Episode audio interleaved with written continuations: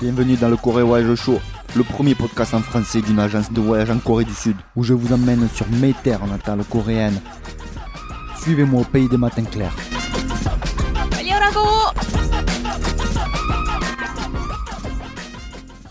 Allez, on est dans le Corée Voyage Show et aujourd'hui je suis avec notre amie Jeanne. Comment vas-tu Jeanne? Bonjour à toutes et à tous, ça va, ça va, un peu chaud, c'est encore l'été ici en Corée. Ah oui, hein, la canicule, hein, euh, la canicule est partout. Alors, dis-nous un peu Jeanne, hein, qu'est-ce qu'on a à se mettre sous la dent aujourd'hui? Alors aujourd'hui on commencera par la question du jour qui est quel élément culturel de la Corée pourrait être directement associé au pays lorsqu'il est mentionné? Donc ça sera sans parler euh, de K-pop, la K-pop qui est la musique coréenne pour ceux qui ne savent pas, ni les grandes marques comme Samsung et LG par exemple. Ensuite, on enchaîne avec notre volet cuisine intitulé le gambatsu, où Emma nous présentera la recette d'un plat coréen. Euh, alors Félix, tu peux peut-être nous dire un peu plus sur ce que c'est le gambatsu, qui n'est pas un terme coréen d'ailleurs. Ah bon? Euh, eh oui, eh ouais, oui, non, non, ce n'est pas un terme coréen le gambatsu. Alors, le gambatsu, c'est, bah, ça veut dire jambon en occitan, et donc pour moi c'est une référence culinaire. Vous allez vous dire, oh là là, mais euh, lui, sa référence culinaire, c'est le jambon. Eh ben, eh, pourquoi pas? Et donc je me suis dit, ça serait un nom sympa pour euh, cette rubrique cuisine. Voilà, tout simplement, le gambatsu, le jambon en occitan. Merci Félix. Ensuite, on enchaînera sur une partie voyage, où on vous racontera une petite virée dans un endroit de Corée. Pour finir, restez bien avec nous jusqu'à la fin car on vous a réservé une surprise avec un joli cadeau à gagner. Ok, magnifique, magnifique Jeanne. Merci pour ce programme alléchant, ma foi. Mais tout d'abord, j'aimerais commencer par les présentations. Alors, honneur aux dames, et j'aimerais donc te poser une question pour que nos auditrices et auditeurs puissent apprendre à te connaître. Donc, ma chère Jeanne, quel a été ton premier contact avec la Corée, c'est-à-dire la première fois hein, que tu as entendu parler de la Corée Alors mon tout premier contact avec la Corée remonte à très longtemps. C'était il y a plus de 15 ans maintenant, donc ça fait assez longtemps, c'est un petit peu flou. Euh, mais je pense que j'ai commencé euh, à m'intéresser à la Corée à travers l'art, en particulier à travers le cinéma. J'ai eu la chance d'étudier le cinéma au lycée et on avait pour devoir de regarder deux films par semaine. Donc bon, il y, a, y a pire comme devoir quand même. Et on devait choisir donc des films qui, sont, qui étaient dans une liste imposée, incroyablement riche. Ça pouvait aller des films des années 1910 euh, jusqu'aux plus récents films oscarisés, en passant par des œuvres de tous les pays, l'Iran, la Chine, etc. Du coup, je me suis ouverte à un cinéma un peu plus vaste, un peu plus international, et c'est à ce moment-là, c'est un hasard, hein, qu'est sorti euh, Memories of Murder, désolé pour mon accent euh, anglais qui est super, de euh, Bong Joon-ho, donc le réalisateur de Parasite également. Et là, je me suis pris une claque euh, dans la figure, euh, on peut dire ça. Ce film répondait à toutes mes attentes. C'était un superbe traitement d'image. Il y avait du rythme, du suspense, des sujets de société qui étaient abordés. Et je me souviens aussi m'être dit en voyant le générique, qu'est-ce que c'est que cette écriture, là, tous ces petits carrés, tous ces petits ronds? Euh, jamais je pourrais lire ça. Donc en fait, il faut jamais dire jamais. Memories of Murder, c'est Saline Chuok en, en coréen, c'est ça? C'est le titre C'est euh, ça, coréen, tout à hein? fait. Ok, Ouais, sorti en, c'est- ça devait être en 2003 à peu près. Ok. Et après cette première expérience, donc j'ai dévoré beaucoup de films coréens, puis je me suis intéressée un peu plus à la culture et à l'histoire du pays. Ok, ben merci pour cette réponse très complète. Et j'aurais une deuxième question. hein. Quel est le premier souvenir fort de ton premier voyage en Corée? Alors c'était quelques années après avoir découvert euh, le cinéma coréen. En 2010, j'ai posé mes valises à Séoul pour la première fois. En termes de visite, je sais pas trop. Ce qui m'a le plus marqué, je pense que c'est le manque de poubelles. Et sinon, plus sérieusement, c'est la visite du palais principal, Gyeongbokgung. Bon, c'est pas trop original, hein, mais c'est vrai. Euh, il faut savoir qu'à l'intérieur de ce palais, il y a un pavillon qui est construit sur un étang et qui est magnifique. Et quand je l'ai vu, ça a été le vrai coup de foudre. Et sinon, plus globalement, euh, ce sont plus des, des sensations qui m'ont euh, qui m'ont marqué. Par exemple, la sensation qu'en Corée, tout est plus facilement accessible, euh, la place qu'occupe l'art et la culture dans la société, dans les rues, et aussi la gentillesse des Coréens qui m'avaient très très bien accueilli à l'époque. Quand tu parles de sensations, moi ça me fait penser à des odeurs particulières qui me frappent et chatouillent mes narines à chaque fois que je rentre en Corée. Alors ça doit être des odeurs associées certainement à la bouffe, à des épices qu'on utilise dans la cuisine coréenne, mais dans tous les cas, cela réveille des sensations olfactives. Mais euh, ouais, je vois, je vois ce que tu veux dire. Hein. Euh, J'ai souvent entendu ça que la Corée était euh, associée à des odeurs. Euh, là, comme je rentre pas très très souvent en France, j'avoue que moi je me suis beaucoup habituée hein, à cette odeur. Je la sens quasiment plus, donc euh, j'ai oublié un peu ce que c'était. Oui, après je pense que c'est plus flagrant pour les personnes qui viennent pour la première fois en Corée. Hein. C'est à mon tour maintenant de te poser une question à toi, Félix. Euh, je voudrais rester dans le même esprit et j'aimerais savoir, euh, j'aimerais que tu nous racontes une anecdote lors de ton premier voyage en Corée. Ouh là là, alors là ça remonte, euh, ça remonte très loin, hein. c'est plus de 15 ans là. Hein. Donc euh, moi mon premier voyage en Corée, il date de 1996, 1996. Hein. Donc certains d'entre vous n'étaient même pas nés, je pense. donc 1996, mais je vais vous raconter plutôt une anecdote qui date de 2000 puisque je suis revenu en 2000 en Corée. Et donc j'étais arrivé à l'aéroport de Kimpo à l'époque, puisque l'aéroport d'Incheon n'existait pas encore. J'étais j'étais perdu, hein, j'étais perdu. J'arrivais de, de France, hein, d'un milieu rural. Et donc pour moi, je découvrais pour la première fois ce, ce pays, donc mon pays d'origine, hein, en ne parlant ni anglais, j'allais dire ni français, euh, ni anglais euh, et ni coréen. Et je débarque là en plein été. Et donc euh, ben là, j'atterris dans un dans un yogwan, donc dans le quartier de, de Hapcheong. C'était la seule adresse que j'avais puisque euh, c'est le quartier dans lequel se trouve l'agence d'adoption Holt depuis toujours pratiquement. Hein. Et est-ce que tu euh, peux nous nous dire ce que c'est un yogwan Un yogwan, alors un yogwan c'est euh, oui pardon, c'est un un motel, hein, un petit motel à, la coréenne. Voilà, donc ça existe de moins en moins. Hein. Il y en a, il y en a pratiquement plus en Corée, sauf en province. Mais à Séoul, c'est vrai qu'ils ont été remplacés soit par des hôtels, des petits hôtels ou des motels. Et donc on les reconnaît hein, avec ce, ce, petit symbole, que, euh, ce petit panneau qui représente en fait une, une flamme, une petite flamme, qui veut dire qu'il y a de l'eau chaude, qu'il y a également un, un sauna éventuellement à l'intérieur. Bref, ça c'était la, la petite parenthèse. Et donc j'atterris dans ce dans ce Yogwan en étant euh, vraiment pas pas familier du tout avec le pays, la culture, rien du tout, la cuisine, euh, cette grande ville Séoul. Et donc euh, ben, pour tout vous dire, hein, au bout d'une semaine, je me dis bon, qu'est-ce que je fais là? Peut-être ça serait mieux que je rentre en France hein, parce que là je vois pas du tout ah ce, point-là, ce que je peux faire. Eh oui, eh oui, et là j'étais, je faisais pas le malin, hein, on va dire. Et donc ben, tous les jours il y avait la femme de ménage qui passait Hein, pour faire le ménage, bien sûr, et qui me parlait, elle me parlait en coréen, hein, bla bla bla bla et moi je comprenais pas, je comprenais pas ce qu'elle me disait, donc euh, je lui disais oui, oui, oui, et puis un jour, un beau jour, elle, euh, elle continue à me parler comme ça, comme d'habitude, et, euh, et là elle, elle part, elle revient et elle me ramène son fils. Et elle me dit, bah, écoute, euh, enfin, elle me dit, je comprends qu'elle me dit, voilà, c'est c'est mon fils, il parle un peu anglais, donc lui il parlait parlais anglais, hein, moi, un petit peu vraiment, je, je baragouinais que quelques mots d'anglais à, à, la française. Hi, how are you? I come from France.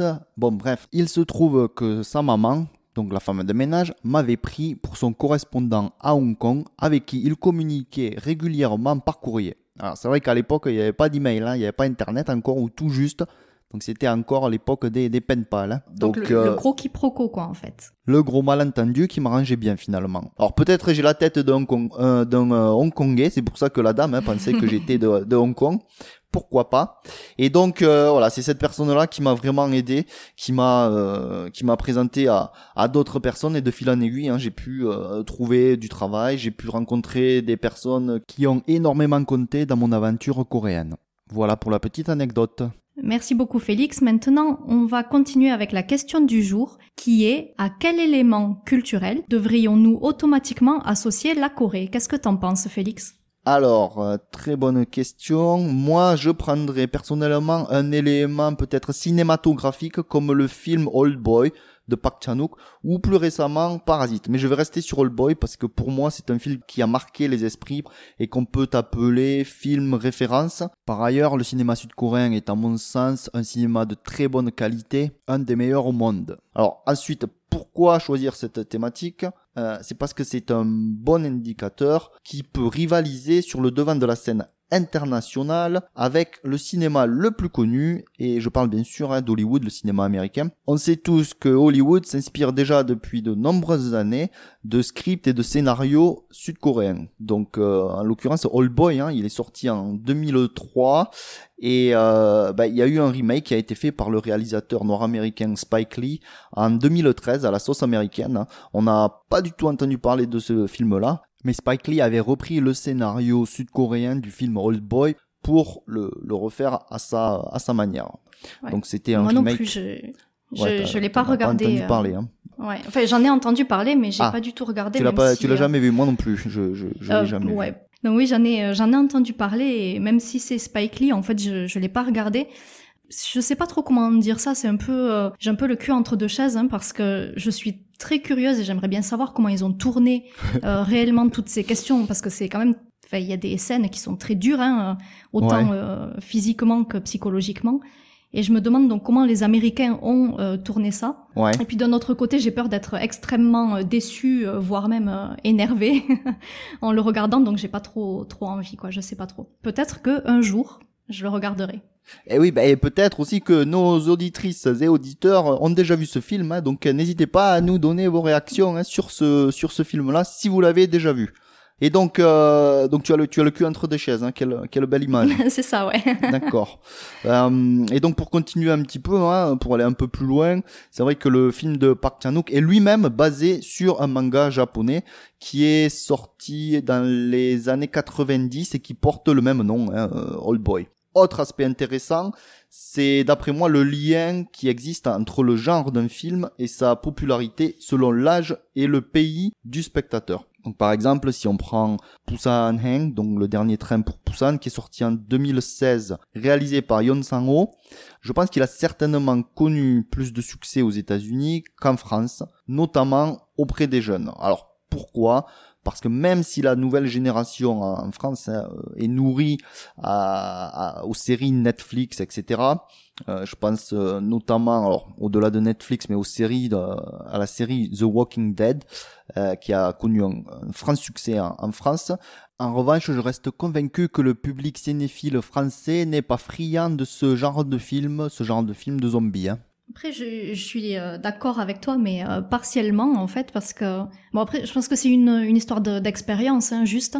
Mais euh, quand euh, Poussanen, quand Dernier Train à- pour Poussan est sorti au cinéma en France, moi je travaillais aussi à Paris euh, dans un cinéma, Ouais. et on a, on s'attendait pas justement à ce que autant de personnes euh, viennent le voir, et des personnes vraiment de tout âge, hein, que ce soit des jeunes ou des moins jeunes, euh, que ce soit des gens qui sont habitués au cinéma hollywoodien ou des personnes qui préfèrent le cinéma un peu plus euh, art et essai.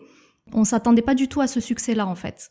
D'accord. Mais euh, c'est vrai là, c'est euh, alors parce que comme tu travaillais dans le cinéma à Paris, donc c'est peut-être euh, aussi un truc provincial, hein, tu vois. Euh, c'est vrai que l'accès, alors là c'est un autre sujet, mais c'est la diffusion des films coréens peut-être dans les salles de cinéma en France de manière générale. Et si je prends plus particulièrement les salles de cinéma en province, c'est vrai qu'on a un accès limité, même si récemment il y a des progrès qui ont été faits, même dans des petites villes. hein, on trouve bah, dans des cinémas d'arrêt d'essai forcément, pas dans des, des cinémas ou euh, des cinémas euh, euh, Plus généraux. généraux. Ouais, voilà. On a la chance de pouvoir visionner des films coréens récents. Mm. Bien que maintenant, enfin, je, je- j'ose espérer, hein, je pense qu'avec Parasite, euh, euh, ça a dû s'améliorer un petit peu. Je crois qu'il est sorti à peu près partout quand même, et plusieurs fois en plus. Oui, alors Parasite, il a été diffusé de manière importante, euh, grâce notamment au festival de Cannes, mais c'est vrai que là, c'était pas la bonne période. Je pense qu'il a pas eu le temps d'arriver à, à maturité. On lui a un peu coupé l'herbe euh, sous le pied, puisque ben, avec la crise sanitaire qui a touché en fait euh, le, le monde entier de plein fouet en, en début d'année, là, 2020, Parasite a pas, je pense, a pas pu décoller vraiment. hein. Mm, C'est dommage. C'est dommage, je suis d'accord. Allez Jeanne, on revient sur la question du jour et je me permets de te retourner la question. Donc à quel élément culturel souhaiterais-tu voir la Corée associée lorsque le nom du pays est mentionné? Donc pour moi, l'élément culturel à associer à la Corée, euh, j'aurais répondu comme toi, Félix, le, le cinéma, mais tu m'as volé ma, ma réponse. Ah ben oui, d'où l'avantage de répondre en premier. hein. Euh, je pense que vous l'aurez compris rien qu'avec ma présentation. Je ne peux pas nier le lien qui existe entre la Corée et le 7e art. La Corée est connue à l'international également pour sa peinture, ses poteries, son art en général, et j'ai l'impression de plus en plus pour sa littérature. Comme pour le cinéma, la littérature coréenne est présente sur les étagères des librairies françaises depuis maintenant une bonne décennie. D'ailleurs, il y a aussi des maisons d'édition hein, qui sont complètement dédiées euh, à la littérature euh, coréenne, comme par exemple Decrescenzo. Euh, et ils permettent de nous livrer de plus en plus de livres coréens traduits en français. Et récemment, il y a un livre qui a attiré mon attention, c'est Kim Ji-young, né en 1982. Donc c'est un livre coréen qui a été traduit en plusieurs langues, dont le français, et qui a également vu un remake euh, en film. Et je vois ce livre partout, notamment sur les comptes Instagram. Il y a beaucoup de comptes Instagram comme ça qui sont dédiés à la littérature au sens large du terme. Euh, et euh, beaucoup de personnes ont posté donc la couverture, beaucoup de personnes francophones hein, ont posté la couverture de ce livre. Il a eu énormément de succès. Et tout comme les films, les livres coréens ont leur style particulier, tantôt policier, tantôt romance, mais qui abordent toujours de façon plus ou moins cachée des sujets de société. Avec Kim Ji-young, par exemple, on parle de la place de la femme dans la société coréenne, et avec Sancho, un autre livre dont on a fait une petite review sur notre, sur notre blog, euh, on parle de la ville de Busan, alors plus côté gangster, mais ça aborde également aussi la question des classes de société qui sont un petit peu laissées euh, à l'abandon. Et l'année dernière, j'ai remarqué que beaucoup de nos voyageurs arrivaient en Corée en ayant lu un livre coréen, ou du moins en nous demandant souvent des conseils euh, de lecture. C'est un bon moyen, je pense, de connaître et de comprendre la société coréenne. Et oui, la littérature coréenne, qui est un excellent vecteur pour connaître et mieux comprendre cette société, une littérature qui a actuellement le vent en poupe et c'est tant mieux. Et j'en profite pour saluer nos amis de chez Decrescenzo. Au passage, on salue Franck bien sûr, ainsi que toute son équipe.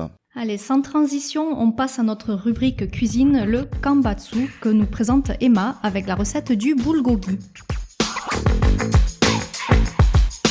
C'est bon le kambatsu. 맛있게 드세요. 본 아페티. Alors Emma, est-ce que tu pourrais nous expliquer ce qu'est le bulgogi 불고기는 얇게 자른 고기를 양념에 재웠다가 불에 구운 음식을 말합니다. Alors le bulgogi est de la viande coupée en fines lamelles, marinée et cuite au feu. 불고기는 고구려의 맥적에서 유래한 것으로 알려져 있는데 맥적은 양념한 고기를 꼬치에 깨어 불에 구워 먹는 음식을 말합니다. 네. On dit que les origines du bulgogi remontent au royaume de Goguryeo, pendant lequel la viande était marinée puis placée en brochette avant d'être cuite au feu. 재료를 소개하기 전에 간장의 종류에 대해 먼저 설명을 해드리는 게 좋을 것 같아요. 네, 간장에 대한 설명. Alors, avant de vous donner la liste des ingrédients, on va vous expliquer les différences qui existent entre les différents types de sauce soja.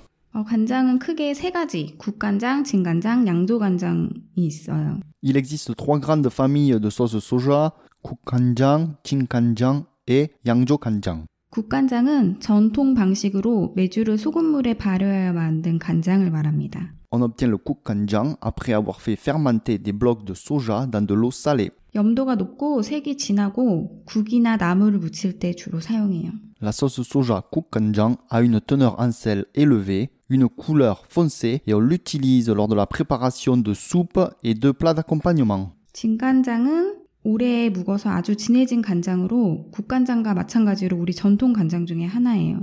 네, 그러면 한국 간장이라고 하죠?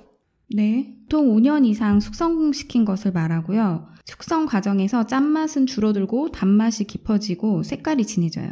Après 6 mois de fermentation, on peut laisser la sauce soja mûrir, si je puis dire, pendant 5 ans. Pendant cette période de maturation, la teneur en sel diminue alors que le goût sucré augmente et la couleur de la sauce devient de plus en plus foncée. 네, 단맛이 깊어진다고.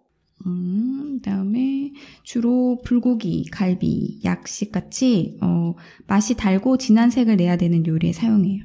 On l'utilise ensuite lors de la préparation de plats qui présentent une couleur foncée comme le bulgogi, le kalbi ou le yakshik qui est un plat de riz sucré à base de jujube donc de dattes chinoises et de noisettes. 옛날에 처음 요리했을 때 국간장이랑 진간장이랑 구별법을 몰랐어요. 그래서 나물을 무칠 때 국간장이 아닌 진간장을 사용했거든요. 맛이 정말 너무 없어서 도저히 먹을 수가 없어가지고 결국은 다 버렸 거든요. 그래서 국간장과 진간장을 구별하는 게 굉장히 중요합니다. Autrefois, aux prémices de la cuisine, on ne distinguait pas le kukkanjang du chinkanjang. Lors de la préparation de plats d'accompagnement, on utilisait donc le chinkanjang et on s'apercevait vite que cela n'avait aucun goût. Il fallait alors tout jeter car les plats étaient immangeables. Il est donc primordial de bien faire la différence entre ces deux types de sauce soja. 그리고 양조 간장은 재래식 방법이 아니니까 어, 한국의 전통 간장은 아니고 일제 시대 때 들어온 일본식 제조 방법으로 만든 간장이에요. La Yangzhou Kanjang, quant à elle, est une sauce soja qui fut introduite en Corée lors de la colonisation japonaise. 먹어보면 진간장보다 훨씬 단맛이 많이 나고 나물 무침이나 각종 소스, 드레싱 같은 거 만들 때 사용해요. Elle a un goût très sucré par rapport à la sauce Chinkanjang et on l'utilise lors de l'assaisonnement de légumes et la préparation de vinaigrettes. 어, 열을 가하는 음식에는 양조 간장을 넣지 않습니다. On utilise cette sauce soja uniquement dans la préparation de plats froids. 그러면 먼저 큰 볼을 준비해 주세요. Alors on va avoir besoin d'un grand saladier. 재료를 살펴보면 불고기용 고기 500g, 설탕 2큰술, 진간장 6큰술. On ajoute donc dans ce grand saladier 500 g de viande de bœuf. Alors vous allez chez votre boucher vous demandez du bœuf coupé en très fines lamelles ou du bœuf émincé. Ensuite, il nous faudra 2 cuillères à soupe de sucre et 6 cuillères à soupe de sauce soja. Donc la sauce soja coréenne, Chinkanjang. Alors vous inquiétez pas, on peut très bien remplacer cette sauce soja coréenne par de la sauce soja que vous trouvez en supermarché tout simplement. hein. 다진 마늘 한 큰술, 양파즙 반 개를 갈아서 준비해 주시고요. 배즙도 마찬가지로 배를 2분의 1개 갈아서 준비해 주세요. 만약에 배즙을 구하기 어렵다 하면 한국에서 파는 음료수 중에 어, 배를 사용한 음료수가 있거든요. 그거를 쓰시는 분들도 있어요. Il faut alors râper un demi-oignon, ajouter une cuillère à soupe d'ail haché, ensuite il faut râper une demi-poire de type nashi ou une poire tout court. Si vous n'avez pas de poire sous la main, on peut également utiliser du jus de poire. 혹은 소주, 대파, 슬라이스한 거 3분의 1컵. 이 모든 재료를 아까 준비한 큰 볼에 순서대로 넣어주시고 그 양념에 고기를 넣어 재워주면 돼요. Puis ajouter environ 3 verres de soju selon vos préférences. Alors c'est l'équivalent d'à peu près 200 ml ou de chongju. Alors le soju et le chongju ce sont des alcools coréens. Vous pouvez tout à fait remplacer le soju par du vin blanc ou de la vodka éventuellement, mais allez-y mollo sur la vodka. hein. Ajoutez également 80 g d'oignons verts coupés en petits morceaux. Tous les ingrédients doivent être ajoutés dans l'ordre mentionné précédemment, puis mélangés à la viande dans le grand saladier. 네, 방금 청주랑 뭐 소주 차이가 뭐십니까? Mais quelle est la différence entre le soju et le chongju? 어, 청주 는 보통 제사를 지낼 때 쓰는 술인데, 어, 그 비린 냄새를 없앨 때 많이 쓰는 술이에요.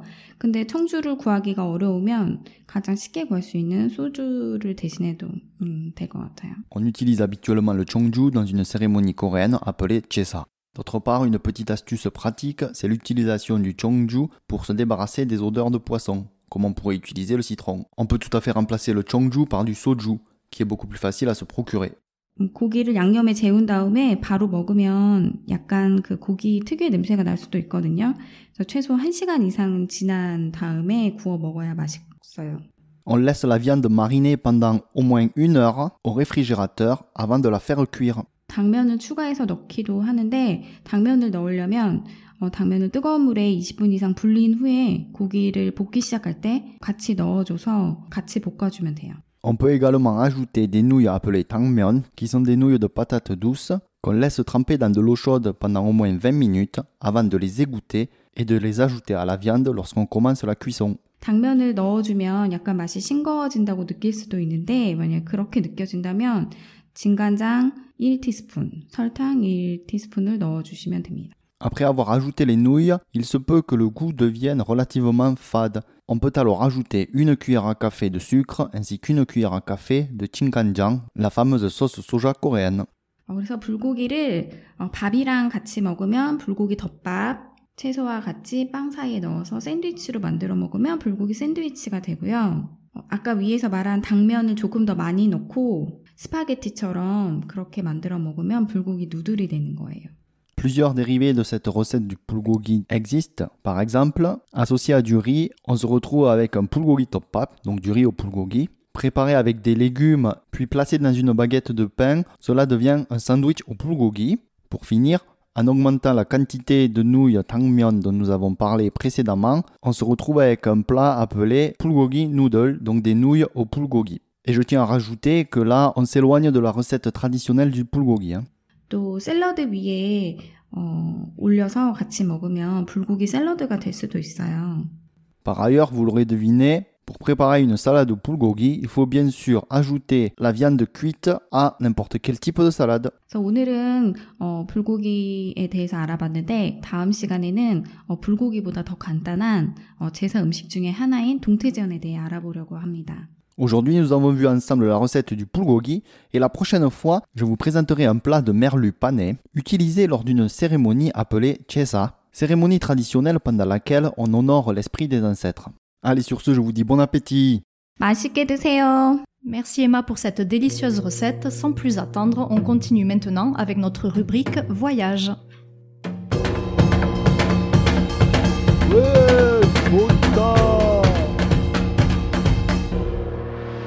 Aujourd'hui Félix, tu vas nous raconter une de tes étapes lors d'un voyage en 2015, c'est ça? Oui, alors tout à fait, c'est ça. Euh, On est au mois de mai 2015 pour vous euh, resituer un petit peu les choses. hein. Euh, on est au printemps, je suis avec un petit groupe à la montagne, plus précisément au temple de Popjusa, situé dans le massif de Songlisan. Alors, météo idéale, hein, un petit 20-22 degrés avec un, un vent léger, grand ciel bleu, des conditions de rêve pour voyager. L'avantage, c'est qu'on on arrive en bus de ligne, hein, pratiquement au pied du massif depuis Séoul. Et l'attraction de la région, c'est le célèbre temple de Popjusa, affilié à l'ordre de Choge. Euh, Jeanne, peut-être tu pourras nous préciser ce qu'est l'ordre euh, Choge euh, rapidement hein, pour poser les bases. Pour ma part, je sais que c'est un courant du bouddhisme dont on doit les origines au maître Doi qui importa le courant Son. Alors Son, le courant Son, c'est un dérivé du Zen hein, pour les, japonais et du Chan en chinois. Alors je sais pas si je prononce bien. hein. Et donc il importa ce courant euh, Son euh, ainsi que les enseignements du sixième patriarche. Huineng qui atteignit l'illum- l'illumination après avoir entendu le Sutra du diamant, qui est un des grands textes du bouddhisme. Ça, c'est arrivé de Chine en l'an 821, pendant le royaume de Shila, ma chère Jeanne. Ouais, c'est c'est tout à fait ça, euh, Ah, Félix. bon, je me suis pas trompé. Euh, donc euh, aujourd'hui, c'est l'ordre bouddhiste dominant en Corée, hein, l'ordre Jogye.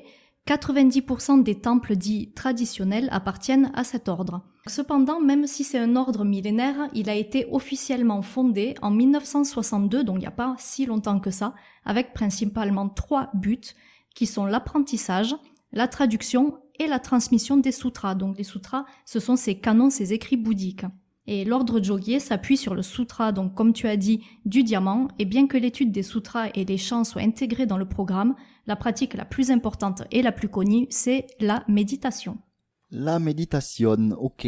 Merci pour ce complément d'information. Alors, une des particularités de Popjusa, c'est son Bouddha en bronze de 33 mètres de haut, 160 tonnes, qui représente Miruk Posal, qui est euh, Maitreya en sanskrit, le Bouddha du futur, celui qui succédera à Sakyamuni et qui viendra sur Terre après la disparition du Dharma. Donc c'est tout simplement hein, la statue de Bouddha en bronze la plus haute au monde. Alors c'est vrai, on rigole pas là, hein, on est euh, sur euh, un record mondial, mais en 93, Hong Kong termine la statue du Bouddha Tiantan et bat ce record avec une statue de 34 mètres dans le monastère de Paulin ou Pauline. Désolé si j'écorche le nom du monastère. Ils ont donc battu ce record-là d'un petit mètre. Bravo les Hongkongais, chapeau à vous. Et par ailleurs, ce Bouddha a une petite histoire que Jeanne va nous raconter. Donc c'est vrai que si le temple euh, est très très vieux, le Bouddha, quant à lui, il a été fait et refait, donc euh, il est plutôt assez récent au final. Euh, il a une petite particularité, c'est qu'en Corée, on l'appelle le Bouddha de ciment. Alors c'est un peu bizarre, hein, un Bouddha en ciment. Pourquoi? Parce que tout simplement, il avait été construit euh, en ciment à l'origine, mais lors de la guerre du Pacifique, tous les métaux avaient été réquisitionnés, donc du coup, on avait arrêté sa, construction. Elle s'est arrêtée, et puis euh, des années plus tard, elle a recommencé. Et pour que, au final, en 1990, le ciment soit remplacé par du bronze. Puis en 2002, euh, je pense que vous le savez tous, hein, en 2002, il y a eu la Coupe du Monde de football et la Corée a décidé de recouvrir euh, le bronze par de l'or, par exactement 80 kilos d'or, ce qui fait euh, un Bouddha un petit peu tape à l'œil. Hein. Quand on arrive, on voit cet énorme Bouddha de 33 mètres tout doré. C'est assez hallucinant et c'est un peu dommage parce qu'en fait, c'est pas la seule belle chose du temple, bien au contraire. Le temple a plein de trésors nationaux, dont une pagode en bois extrêmement belle. Mais quelle transition magnifique puisque je vais vous parler de cette pagode en bois. Mais avant de vous en parler, j'aimerais revenir sur ce Bouddha tape à l'œil. Tu dis tape à l'œil, mais c'est vrai qu'en Corée on aime bien hein, le tape à l'œil. Hein. Il faut que ça tape à l'œil, hein, sinon euh, sinon ça va pas. En plus, la Coupe du Monde 2002, tu te rends compte ou pas? Événement international, eh ben il faut que ça tape dans l'œil là. Il n'y a pas de chichi, il y a pas d'autre, il y a pas d'autre solution. Donc on est passé du ciment, hein.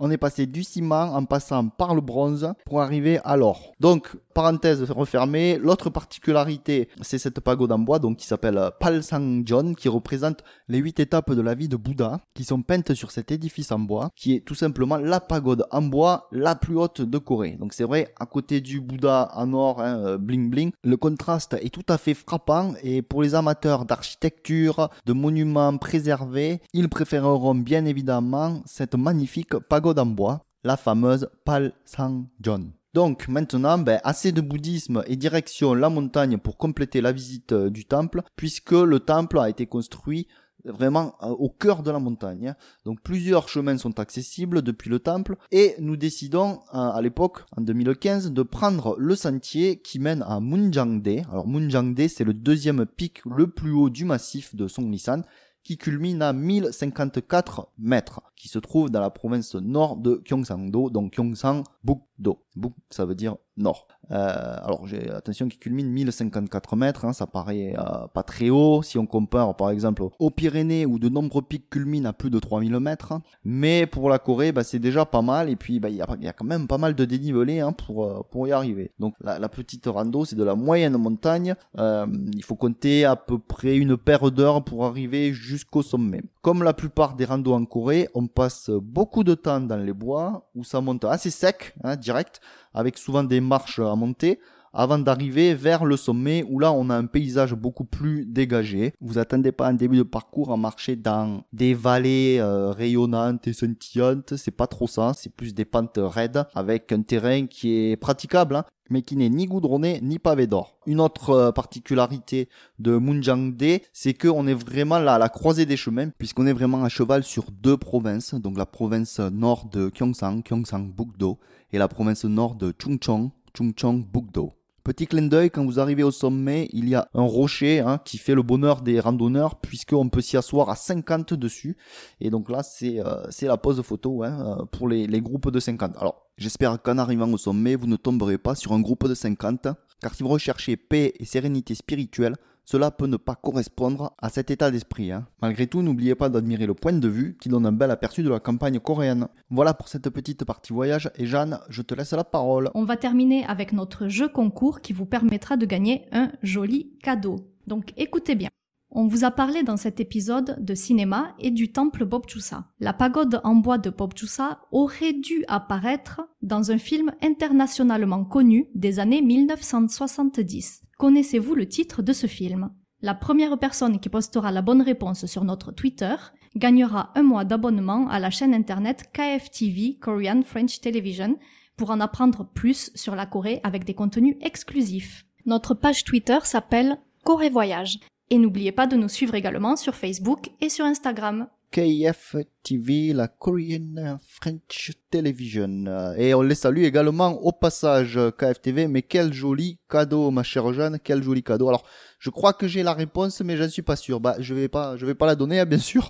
T'as pas le droit de jouer, toi. J'ai pas le droit, d'accord.